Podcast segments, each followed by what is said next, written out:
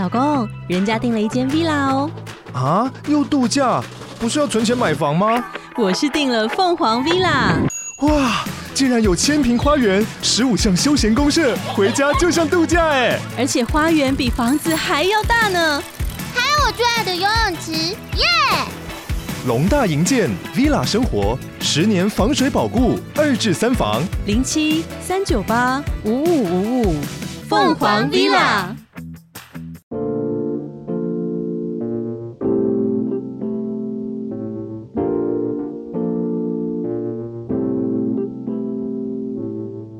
正在收听的是《过期少年快报》，我是过期少年 Chris，这是一个介绍漫画为主题的 Podcast 节目。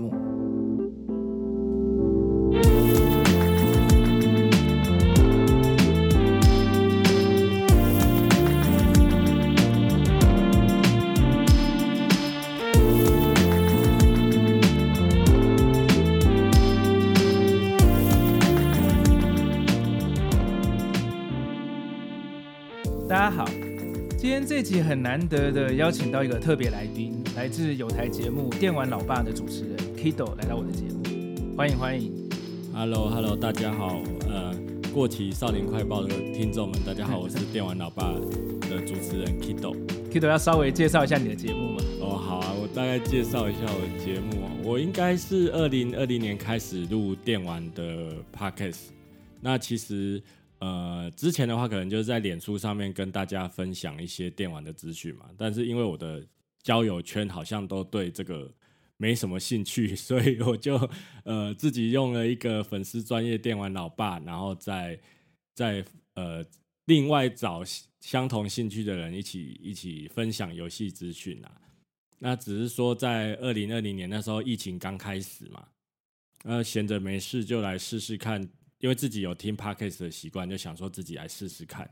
然后因为呃当时疫情也不能出门啊，所以那时候的来宾大部分都是我的小朋友，所以就录一些诶、欸、跟小朋友玩游戏的心情。后来就变成跟朋友聊游戏，每一集都是聊不同的游戏，这样子一些算是比较素人的心得，这样子。哦，Chris 是什么时候开始听我的节目呢？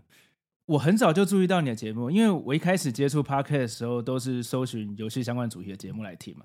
对，对，对。然后你你那时候好像在真的还没有没有什么人做中文 Podcast 节目的时候，就已经开始做了。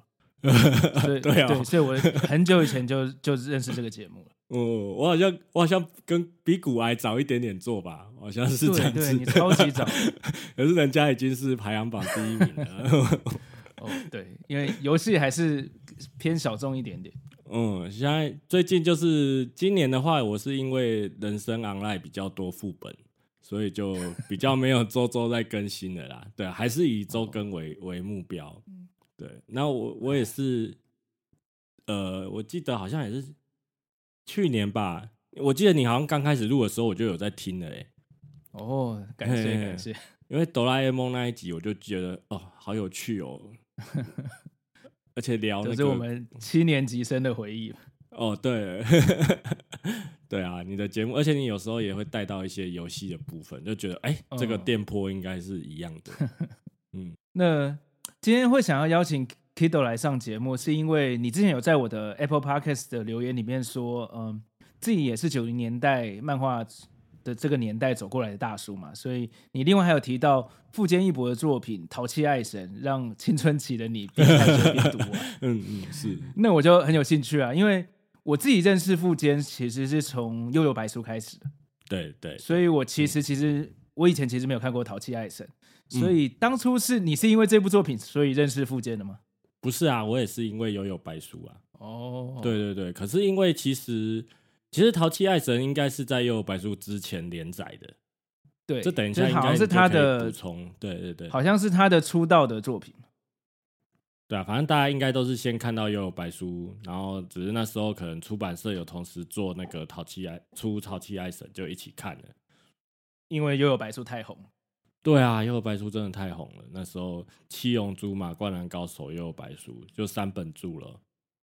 我其实就是后来我刚好在网络上看到有人在卖二手的《淘气爱神》，所以我就把它买下来。因为我想说看完之后可以找你来一起在节目中聊聊一下这个作品。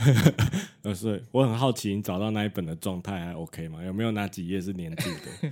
还好还好，真的是年这个年代有点古早，所以这本也是很、嗯、真的蛮旧的。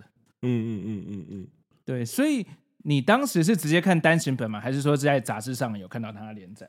我记得他好像没有连载吧，他应该是直接单行本，哦、就四集嘛，四集单行本这样子。对，对好，那接下来我会我会先稍微介绍一下它的剧情，那我们就开始吧。好。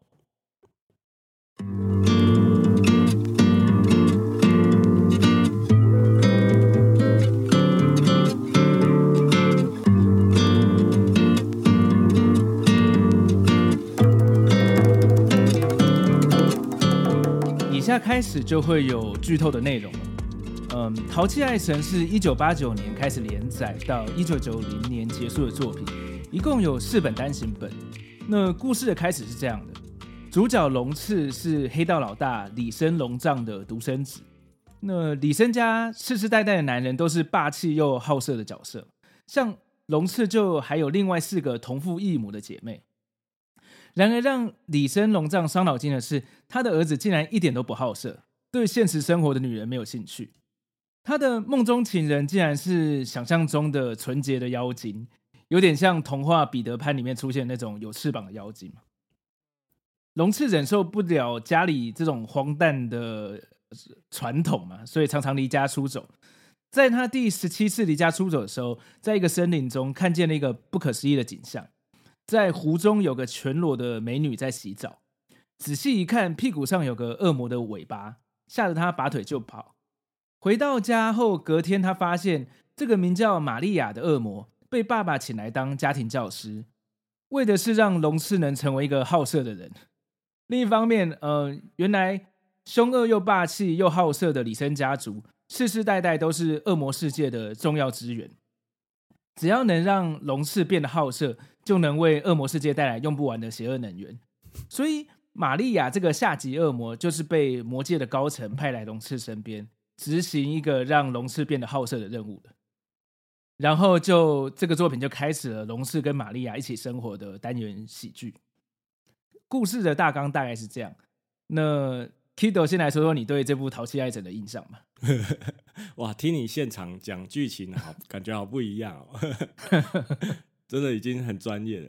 哎、欸，我觉得其实《淘气爱神》如果以现在的漫画标准来看的话，应该还蛮政治不正确的哦，可能会被人家批评的还蛮惨的。对啊，可是那个年代，我觉得看他的年代其实稍微早一点，他有点八零年代末，从九零年代再往。看这个八零年代的有一点呃擦边球的漫画，我觉得又有一点不够刺激。嗯嗯嗯嗯嗯，对。但是现在可能又有点不一样。对啊，不过我觉得就是说，呃，应该说我们那个时候啊，其实这种擦边球漫画其实也还蛮多的吧。哦。然后像是乱麻，或者是那个电影少女。嗯嗯嗯，对对对，我也是比较有印象的，其实是这几部。对对对，但是就是说他呃，富坚义博他是用一个就是黑道跟恶魔这个方向去展开。那其实我觉得小时候看，呃，应该那时候我应该是国中吧，那时候会想要看的话，主要是剧情其实还蛮好笑的，就是很多他像他刚刚你有提到他四个那个同同父异母的姐妹嘛，对。其实我觉得长女跟次女都还蛮有特色的啊。那剧情其实对啊，我记得他的长女是一个高中教师吧，可是他专门管的是那种呃流氓学生。对对对，流氓 学生。然后那个次女的话是高中二年级，可是是在大阪出生的女人，就是很豪放的那种。嗯嗯嗯，对对对，哦、所以其实当年有刻板印象说大阪出生的女人是 特别豪放的。有啊，那时候什么 樱花大战或什么，不是都会设定这种角色吗？对啊，哦、真的是蛮政治不正确。对，然后呃，其实我觉得他整个他其实我我那时候看，我觉得他有点那种想要走校园剧的感觉吧。嗯嗯，对对。然后特别是因为龙次他本身就是一个很很纯情的男。男呃男生，然后他一直都对于爱情可能有蛮纯情的幻想，那可能某方面跟跟我们那时候年轻，因为我们那时候对于呃异性并不是那么认识。我那时候国中我还是念那种天主教学校，男校而已，这样子、哦、非常的保守。所以看到这本真的是让我觉得，哎、欸，呃，算是想象力大开嘛。嗯、呃，就现在变成这个样子，都是富坚义博害的那种感觉。对，那因为。爸爸就是用一个很很好笑的理由去找的这个家庭教师嘛。那相对于呃那个玛利亚本身又是非常的，我觉得算是非常的勇于做自己吧。如果用现在的、嗯、的的话来说的话，就是他非常大方的在铺露自己的身体，然后他也很也是很不吝啬的，就是让龙次知道说，哎，他就是很喜欢，他对龙次很有感觉这样子。这对这个对于。呃，那时候国中生的的我们的话，对这些读者的话，我觉得都是有点那种，呃，很喜有点 N 属性的，可能都会觉得说有这种梦中情人一直欺负自己，应该是还蛮有趣的。糟糕，这样子好像越来越歪了。不会不会，我觉得那个年代这种擦边球或是还不是还不太算后宫情的漫画，都会塑造一个非常纯情的男主角。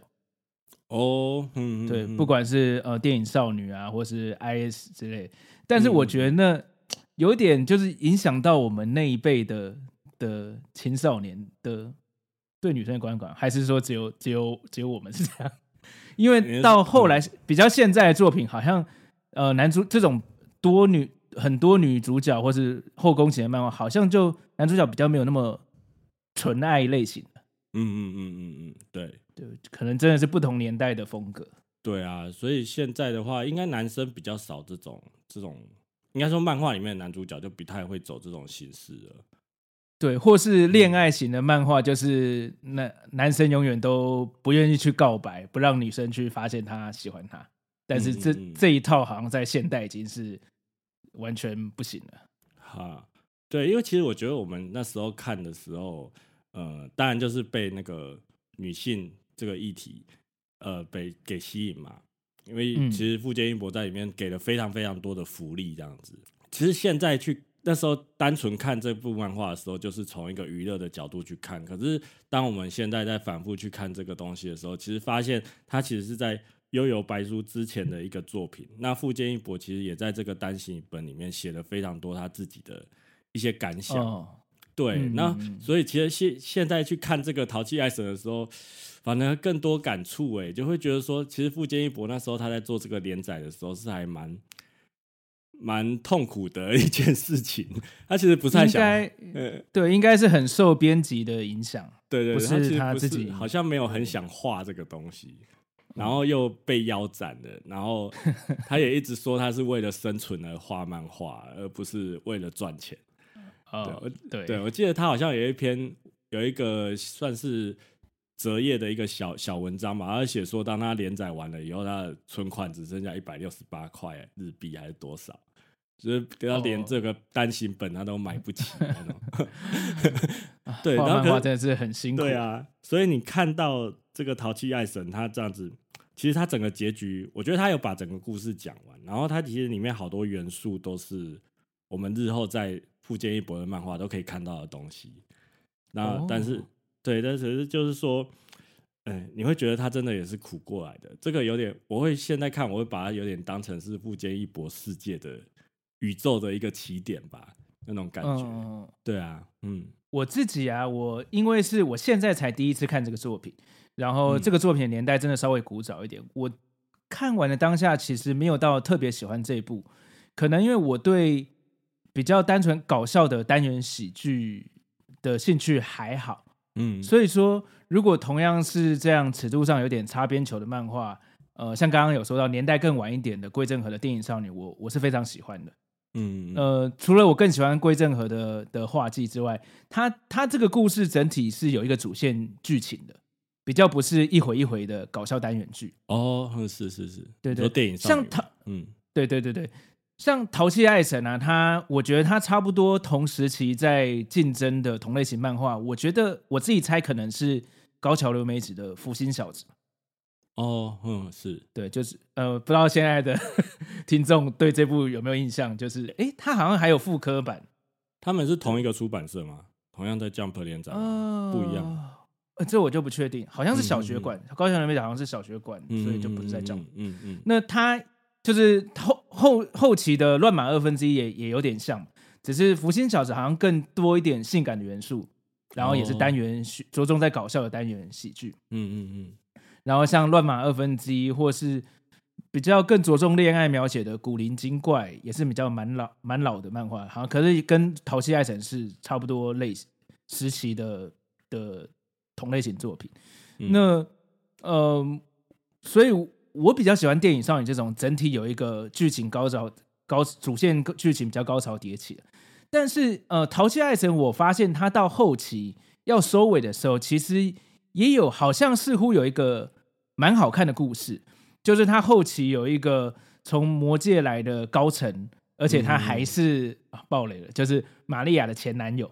对，所以他兜了一个三角关系。然后，但是这个这个玛利亚前男友的恶魔是魔力非常高强，所以他试图拆散拆散越来越呃感情越来越好的玛利亚跟主角龙次。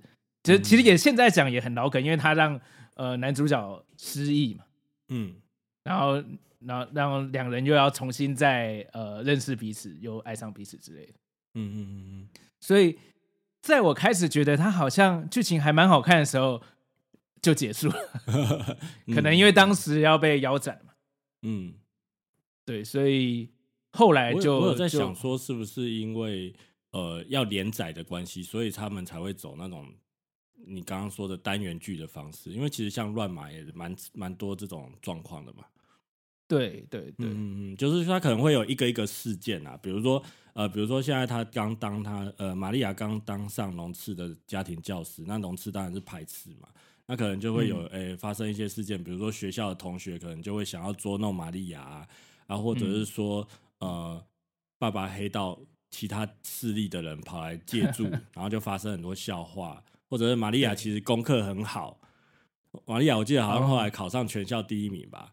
然后就被本来的第一名嫉妒，就是会有这种很多桥段，然后就会衍生出很多那个新的角色出来。那那些角色，我觉得就有点，呃，就是我觉得那个是富坚义博蛮拿手的地方吧。就算是出场一下子的角色，也会蛮有特色的。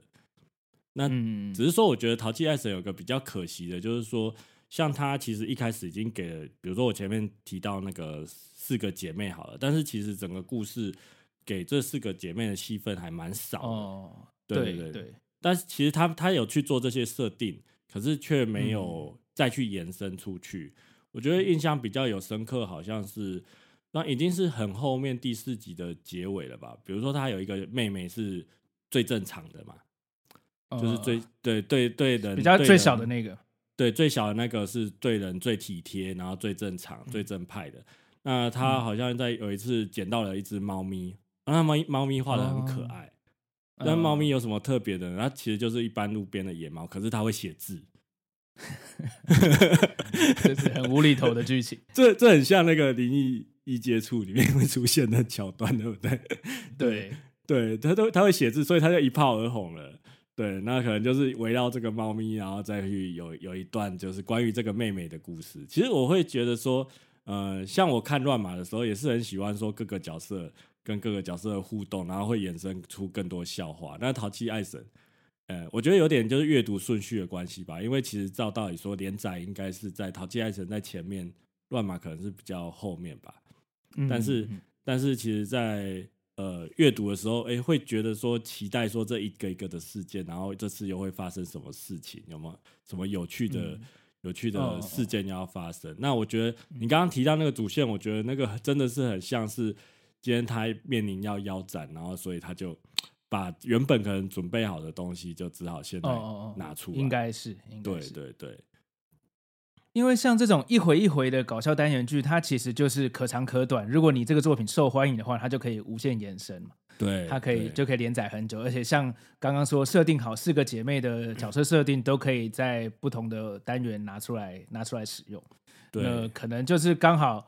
呃，刚出道嘛，就就没有到，我、嗯、应该是 Jump 的那个连载制度就必必须要腰斩，那就就这样收了。所以我觉得他可能不太擅长这种，应该说他不太喜欢画这种。哦、对对，因为他他其实富坚义博的叙述节奏还蛮快的。嗯，他他一件事件，他可能用两三话他就写完了。其实有时、嗯、有的我都觉得说他可以分两画画，可是他就一画把它画完。哦哦，对啊，对啊，我有发现，哎，就是看完翻到下一话，哎，再翻回去说上页，对，怎么这样就结束了？对啊，不要不像那个鸟山明一个赛那个村庄的赛车就画了一整本单行本这样子，他就可以连载很久啊。因为我觉得他这也是他的特色啊，对啊，嗯嗯，所以我现在练这本，我就会觉得真的还蛮有趣的，而且就是会重新认识富坚一博的那种感觉。就是，但是那时候他跟我们比较接近嘛，因为他现在已经是大师了。对，那时候可能他那时候应该是十几岁吧。嗯，对啊。对，好。那接下来想要聊一下，Kido，你还有喜欢哪些同类型的，像这种有点擦边球的作品吗？擦边球作品哦，我们刚刚有提到乱马跟那个 那个叫什么电影少女，然后 IS，其实你也有讲到了啊，还好我多准备一个 那个。呃，我不知道你有没有看过一个叫《半龙少女》的漫画？哎，这个我不知道哎。就是《半龙少女》，它是作者是剑田，哎，剑田龙介。剑田龙介好像其他没有做什么漫画吧？哦、对，他好像我我就我知道他可能只有这本而已。然后他这个《半龙少女》的话，他在也是单行本出到第七集。那他的擦边球应该是他故事应该是这样子，就是说，呃。主角是一个爸爸是人类，然后妈妈是赤龙，是龙，然后生下来的一个少女这样子，所以她的造型还蛮特别的。她就一头红发，然后她有龙的龙的那个角，但然后龙的尾巴，其实但是她的呃身体是人类这样子。那剑田龙介其实画的还蛮美型的啦，就是她的美型是那种卡通的美型，然后就是那种。呃，身材还蛮明显，凹凸有致的那种感觉。哦、对，那这本漫，对，然后他这本的呃，这个故事里面的笑点，应该主要是说，呃，半龙少女本身她可能 虽然有这样子的外形，不过她本质她还是一个就是算是一个纯情的少女，就是她还是会有那些女生喜欢男生的那种幻想。嗯、那她刚好喜欢上的就是勇者。那我们就知道勇者就是专门要杀要杀龙的嘛，龙的嘛，要讨伐龙的，所以就是有这种冲突。那当然，他周遭的朋友啊、魔法师啊什么的，就是知道他有这个状况，所以就是诶、欸，大家就一起踏上这个冒险的旅程，然后想办法可能要夺呃要得到那个骑士的英雄偶像的欢心这样子。他们要去找一个就是可以让他从半龙的身份变成真正的人类的药了。哦，然后就展开冒险，对，算是还其实里面还蛮多无厘头的剧情，然后也是有那种呃，也是摆了很多角色的冲突，像他爸爸跟妈妈后面也都会出现，那不用花脑啊，那其实就是用一些很搞笑的呃画面，就就可以觉得说很有趣了啦。那因为嗯，他是不是有动画？他好像有动画哦，对，那。我不知道他动画的尺度是怎样，不过漫画的尺度是还蛮开的，就是里面的角色都常常有爆衣的特效这样子。我知道，这这看起来从画风上看起来就是那个年代很很常常看到的，然后嗯嗯，那个年代的确蛮多这种呃是 RPG 的故事内容，但是蛮多呃真的是爆衣的画面，对，还蛮有蛮有那个年代的感觉。现在都不，现在都不敢这样做，现在这样做太危险了。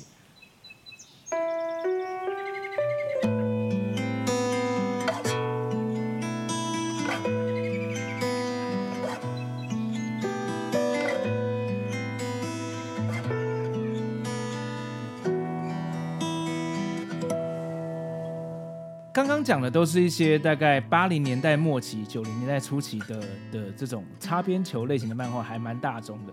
但是到了后来九零年代末期，才出现了所谓的后宫类型的漫画。那我自己印象比较深刻，我刚开始看到这类型的漫画是《纯情房东俏房客》。哦，后来后来就是比较红的就是《出包王女》嘛。嗯，那 Tito 你对这类型的漫画熟悉吗？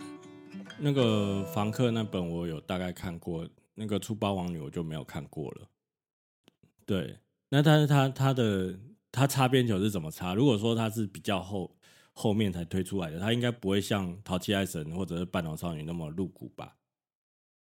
哦，《出包王女》的话非常露骨啊，真的哦。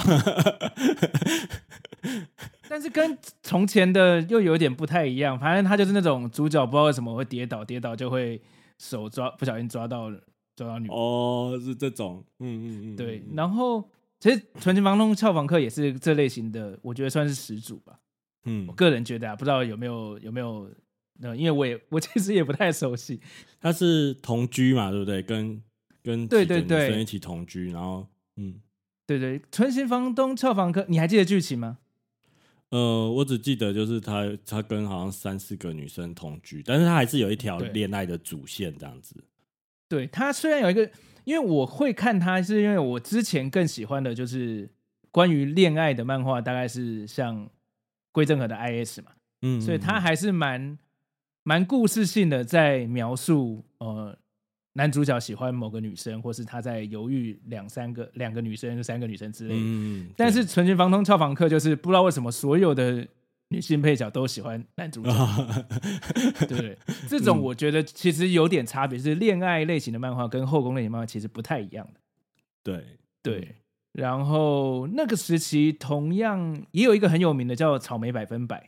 哦，是，嗯，对，这个非常有名，但是我没有看完。但是我觉得像《草莓百分百》就不太算后宫类型的，哦、就比较延延续正统的恋爱漫画吧，或是它会有、哦、呃非两三个三个跟主角都很有可能在一起的对象，那可能读者就会分成两三派不同的支持者。嗯嗯嗯，对。哎，你的节目是不是还没有聊过乱马跟电影少女啊？对，电影少女我有打算要做，因为但是要要比较花时间。嗯，乱码应该是看不完，对不对？乱码，因为我我自己没，我自己家里没有买，嗯，而且它也真的是非常多，所以我还在，我可能不一定会做乱码。哦，他乱码好像后来就没有再再重置嘛，他没有。其实我觉得那时候他也蛮红的，哎。对，我其实就是我也是因为乱码二分之一才认识高桥留美子。嗯嗯嗯嗯嗯，对。然后我那时候其实应该都是看电视上播的播出的卡通动画才知道乱马，我没有实际去看看过漫画。嗯嗯，哎、欸，不过我们现在这个年纪了，应该也比较不会对这种擦边球的有兴趣了。好像也是，对、啊，我们已经过过了那个那个看了这个会很 很开心的年纪。可是我很我很好奇，就是说，呃，因为当时其实应该是那个风气比较对。呃，就是对于男女之间的那个关系啊，或者地位都不太一样。嗯嗯，对，那时候少女漫画跟少年漫画分的还蛮开的。对对，那现在的话，呃，是不是这种类型的漫画就不太不再存在了，或者是说可能就是变得像走走那个呃恋爱路线这样比较多吗？以现在来讲。我也蛮好奇的，就是我没有看到很多，可是现在比较新的漫画好像就没有那么的讲，可能都是比较成熟一点的恋爱漫画，有点像日剧那样的内容，就比较没有像我们那时候看到的比较少年向的。也许有那个欢迎其他听众，如果知道的话留言告诉我，因为我们可能对更新一点漫画就不太熟悉哦。对，我们是过期少年快报。对，因为我最近看一些，就是看我女儿看一些卡通啊，像有一有几个，比如说在演呃 Closer 的哦，那个有点忘记恋上换装，对对对对，但他我觉得他也有点擦边球，就是我会烦恼说我要不要给我女儿看这个东西，就是他要看我要不要阻止他这样。对啊，还好还好，我的女儿还不到 可以自己去看的年纪。对啊，我想应该还是有，不过那个年龄层可能跟我们，呃，因为或者是说现在小朋友看的那个的想法，可能跟我们都不太一样了吧？对啊，啊，我们小时候看的时候也也没有想那么多，就是、啊、就然后你没有想那么多吗？我那时候真的是唯一对女体的女生裸体的想象，都是从从《淘气爱神》过来的。我以前真的当然也是有啦，应该是说那时候根本就没有这些，比如说没有照片或什么，我都很好奇为什么富坚义博没有把那个乳头画出来这样子。哎、欸，后来后来比较后面的作品，九零年代后都会被修正掉，啊好像哦是这样子哦，哦台湾出版社都会把它修正掉，日本、哦、所以那是被修正了，他也许真的日版有画就对了。呃，我至少知道桂正和的一些老作品，日版是都有，都全部都有。台湾这边出版社就包括完全版都修正掉，嗯、有一派的读者好像还蛮不开心的。哦，所以如果说日版，也许他就有画完画完整。对，但是比较后来现在这个年代的，可能就比较比较没有这样。像像我刚刚说出包王女啊，好像他会用一些很厉害的方式，就是。嗯呃，我好像之前看过人家截图，就是漫画这一页啊，你拿你拿去灯下面照，它背面那面的画透过来，透到前面这页，你就就是 那个招哦，矢吹健太郎发明的这种奇怪方式，对，但是好像就不太能直接的呃画出这些画面，就是。原来如此。淘气海神这样讲的话，淘气海神有几卡其实好像也有这种故意留一点遐想空间的。不过当年的那个时代，就是包括一些呃王道漫画什么的，也都也不也是很自然的会有一些这种画面，也是剧情需要都会有，就是。嗯嗯嗯，我我越来越歪了，没关系，这毁毁人设，嗯，不不会不会。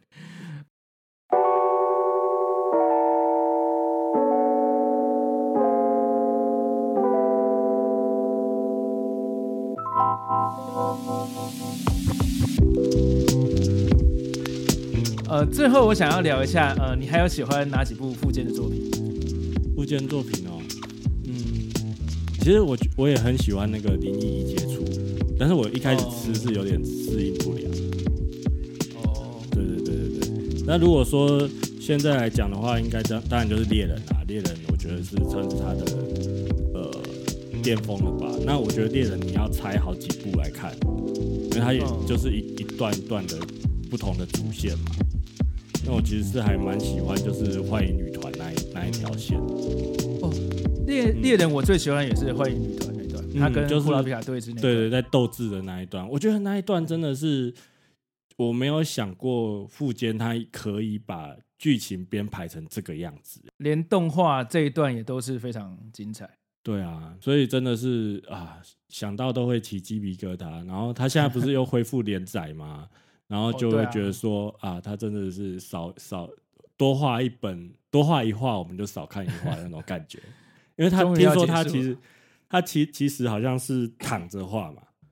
嗯嗯，对对，还蛮辛苦。因为腰腰痛的问题，我其实猎人我看到一半就暂时先没有继续追了，因还蛮前面的，大概贪婪之岛结束之后，我也差不多就暂时先。嗯，对对啊，那又是现在他既然要结束，我觉得我可以。可以开始看完哦，对吧？嗯，对，其实我我们刚刚提到，就是说，呃，那时候淘气爱神算是他第一次连载嘛。那其实里面有很多元素，像其实像那个，我不知道你记不记得，宙迪克家族里面不是有个算是管家嘛，很忠心的那个管家。嗯嗯嗯，其实淘气爱神里面也是有类似造型的角色，哦、就是他爸爸的带。带啊，他爸爸的他爸爸的手下第一手下叫平井，好像也是前面一开始前面有机有出现吧，就是他他专门负责，就是说当今天玛利亚要教育男主角的时候，他必须要 负责把把风，应该是守门呐，就是不准男主角逃出去的那个角色这样子。哦，对啊，我忘记这个角色。对，然后还有像龙次不是喝了酒就会暴走吗？嗯嗯，对，那那时候其实也是有一些动作场面，我那时候也是可以看得出来，就是说在富坚义博他在画动作场面的时候，那个魄力也是都蛮抓的蛮好的。嗯嗯嗯，像这种单元剧，就是他可以在每一个单元去尝试他想画的的类型。对对对对，然后还有像有我记得有一个单元也是有外星人的剧情嘛。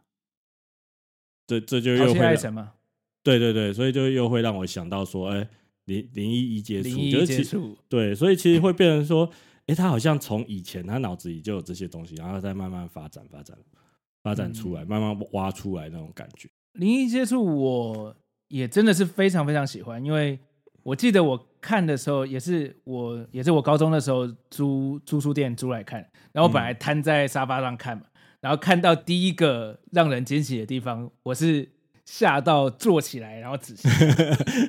对，嗯、因为他那他那那那一部漫作品，就是有一个特色，就是他可能有整页都是文字，然后用写的，嗯、对对对，然后讲一些真的开脑洞的东西。对，嗯，所以很让我惊喜。所以我我的节目的第一集就是做灵异接触。对啊，我知道，嗯，就是跟跟我们一般想象的，因为前一部是悠悠白书嘛。啊，对啊，在看到灵异接触的时候，哎，发现他其实可以这样讲故事，而且他竟然想讲这种故事，真是怪，还蛮大胆的。对，那应该是被压抑很久了，有可能，有可能。嗯、那个，然后我第一个接触到富坚的作品，当然就是《幽游白书》了。对，然后你你对《幽游白书》印象深刻吗？《幽游白书》当然印象深刻啊，那时候我们呃。血气方刚就是要看七龙珠跟 幽游白书嘛，啊，七龙珠都拖拖台前拖太严重了，幽游白书的打斗比较畅快一点。对，我记得我其实一开始看幽游白书是看那个电视上的动画。哦，是，我自己觉得动画比漫画好看呢。啊，真的吗？动画不是通常都会比较拖一点。对，但是它的结局，我觉得动画收的结局收的很好。哦，是不一样的手法哦。哎，我不知道你有没有看过漫画版？我看过漫画版，可是我没看过动画版。因为我那时候如果是电视上看的动画很喜欢，我会去可能去买他的漫画的最后集，然后我就很高兴的买了《幽游白书》漫画最后一集。哦、但是《幽游白书》的最后一集已经是很多页的草稿了。嗯、对对对对，然后然后而而且其实呃。《幽游白书》最后一段是魔界篇嘛？但是魔界篇结束之后，它其实有两三个小短片，对对，然后都很快的结束，然后都是草稿，嗯、然后我就觉得有点失望。但是当时是我看《幽游白书》动画的结局，我很感动啊！最后最后这个魔界的大战结束了，然后然后大家一起去海边玩什么的。哦，他 是收在那边。对，对对，就是他把中间那那些小小故事给都都拿掉了哦，对，所以我后、嗯、后来去看漫画就觉得，哎，怎么会这样子？哦，原来如此，嗯嗯嗯，然后海边那个时候也是一个很棒的结尾，很棒的收尾，对。对对对，而且要说小时候又有白书就是电动超超级多，一直做哦，对对，对，我觉得幽游白书的电动做那种指令战斗吧，哦，超任上的我没有玩过，嗯。后来也是有做那个，就是格斗游戏，就一对一的。不过我最喜欢玩的是 Sega Mega Drive 上面那个魔枪头战。哦、这一部这个这款游戏真的太经典了，我自己也有这个卡带。所以我想办法凑到四个人要来玩呢、啊。哦，那啊那所以你的 Sega Mega Drive 有可以接四个人的的？有啊有啊，那个要去买啊，啊要去买那个。我没有。我只能两个跟我弟一起玩，但是它里面真的是放大绝，它像那个黑龙波可以打在自己身上，然后就变成。对，那时候第一次发现的时候，真的是好好下课。那时候又不会有巴哈可以知道说可以能这样子做，嗯。然后磷弹也是集集满气的磷弹也是超大一颗，然后存起来，然后不小心再打出来的时候就会被 对手就会被吓到。这一款我记得真的听到非非常多当年玩过的人都是觉得很经典。嗯嗯嗯，如果现在要玩的话，就是要用那个 mini 吧，Mega Drive Mini，而且要买日版的。哦，我另外玩的比较多的幽游白书游戏是，其实是在 Game Boy 上面。哦，对，你有玩过 Game Boy 的吗？我我有，我自己没有 Game Boy，但是我我知道你讲的大概是哪几款，就是人做的比较 SD 型的嘛，对不对？他他在 Game Boy 上有出了四代，然后每一代刚好是不同的篇章，嗯、完全就是把漫画剧情分成了四个篇章。嗯，然后我最喜欢的是第三代跟第四代。第三代有一点是 RPG，就是你刚刚说平常走，平常在大地图上走的时候是 SD 呃 Q 版的人物，然后到了譬如说某个建筑物的时候，他进去那个建筑就变成横向卷轴的哦的人物。过关的横横、嗯、对横向卷轴过关完之后，你碰到 BOSS 就变成有点像格斗游戏。哦，好酷，嗯，对吧？然后这款三代，我觉得我那时候很喜欢玩，而且那时候只有日文嘛。然后，嗯、而且那时候的游戏，不管是应该任天堂或是 Game Boy 都没有存档机制，所以你每次玩都必须要重玩。但是它其实有一个，那时候有一个很很那个年代的存档机制，是你玩到这个章节的时候，他会给你一个密码。哦，用这招，嗯，对。然后你你拿到这个密码，你下一次要玩的时候，你可以输入密码，让剧情直接跳到跳到那个那一段。嗯嗯嗯嗯，对，这是那个年代的存档机制。嗯，那时候玩应该还是黑白画面吧？哦，对啊，Game Boy 上是黑白画面。嗯、然后四代的话就是单纯的格斗游戏。那四代就是魔界篇的故事，嗯、就是幽助的爸爸那段，哦、然后举办刚好剧漫画剧情是举办那个那个魔界的比武大赛嘛。对对对，嗯，我我觉得魔枪头一战唯一的缺憾就是不能操作那个雷残。就是、哦，你是说 Game Boy 的吗？还是说是哦魔枪统一战？对啊，因为它的剧情好像在在仙水就停了。对对对，嗯，因为超人后来也有出，就是就是后续的剧情角色，然后 Game Boy 这样听起来也是有，但 Sega Game Boy 四代就是、嗯、就是可以操作雷惨，但是它就单纯的格斗游戏。嗯嗯嗯嗯嗯，对。突然聊到游戏，又有白书的话话题都开。哎、欸，我可以 Plus 一个游戏吗？好啊，好啊。就是我们刚刚有提到幽游白书的游戏嘛，然后就是做成呃动画格斗那样。其实我觉得那时候有一款也非常赞，而不是幽游白书，是那个乱马二分之一。乱马二分之一也有出格斗的。嗯，是在红白机上的吗？没有没有，不是红白机，是在超人上面，而且出蛮多代。但是我觉得他做的最好的是，我看一下、喔、叫什么名字，有个副标哦，《爆裂乱斗篇》。哦，爆裂，它的我觉得它重现度就还蛮好的，而且它就是把呃游戏里面的，因为超人其实比较强的就是那个音乐的部分嘛，所以像那个。哦熊猫就乱马他爸爸出招的时候就哦呼哦呼哦呼，就有那个熊猫的声音，就觉得这现在网络上查应该还是可以查到一些有人在复刻玩这个游戏。对，我觉得我一定看过他的画面，但是因为那时候百货公司一百哇，我就在那边看好久。那那时候我是没有超任，我都去那个纳卡家玩才有。哦，嗯，我知道你们节目上的那个纳卡。对，对对，哦，我看到画面了，嗯，而且他的小倩做的很可爱，对，我觉得这款的重现度就蛮高的。就是我觉得那时候因为呃，Jump 那些三本柱都做的都蛮蛮厉害的嘛，所以像七龙珠也是一直出游戏啊，哦、灌篮高手、乱码什么就一直出游戏这样子，嗯。我我们就聊一聊，聊到 老游戏去了。不好意思，我觉得我们应该都还会再再录一集游戏的主题啊，不管是在我这边或是那个 Kido 那边的节目。对，因为你你好像有时候也会有聊那个游戏的部分嘛。对对，我有一个系列是呃聊电玩话题的。嗯嗯嗯，那电玩的部分我们就留到之后的节目好了。好啊好啊好啊，就也谢谢那个。Chris 邀请我上节目，害我毁人设。还好还好，我们就是说比较回回顾一下比较老的作品，让大家知道而已。对，都都是我自己造的孽，就是留 留这个留言。不不，我觉得大家应该也会有些人蛮好奇那个年代的这种擦边球漫画。嗯，对啊，觉得。呃，擦边球是一个，还有就是，如果你对富坚义博很有爱的话，这我觉得其实这一本就是值得看一下。对对，我我就是想说，现在都要把一些我喜欢的作者以前的漫画都都找来收藏。嗯嗯嗯嗯嗯，对，所以也是感谢电玩老爸 Kido 让我让我知道，突然有这个契机去找这部来看。哦哦，哎，那你知道他有一个什么狼人我爱你？有这个我也找到了。嗯嗯嗯。对，之后我也会做一集跟大家分享。好，期待期待。好，那今天的节目就差不多到这边。那如果你喜欢的话，非常欢迎你在收听的平台上订阅《过期少年快报》跟《电玩老爸》，也欢迎把我们的节目推荐给你的朋友。如果方便的话，请在 Apple Podcast 上给我们五星好评。也欢迎追踪 IG 跟 FB 粉丝团。这里是过期少年快报，我们下次见，拜拜，拜拜。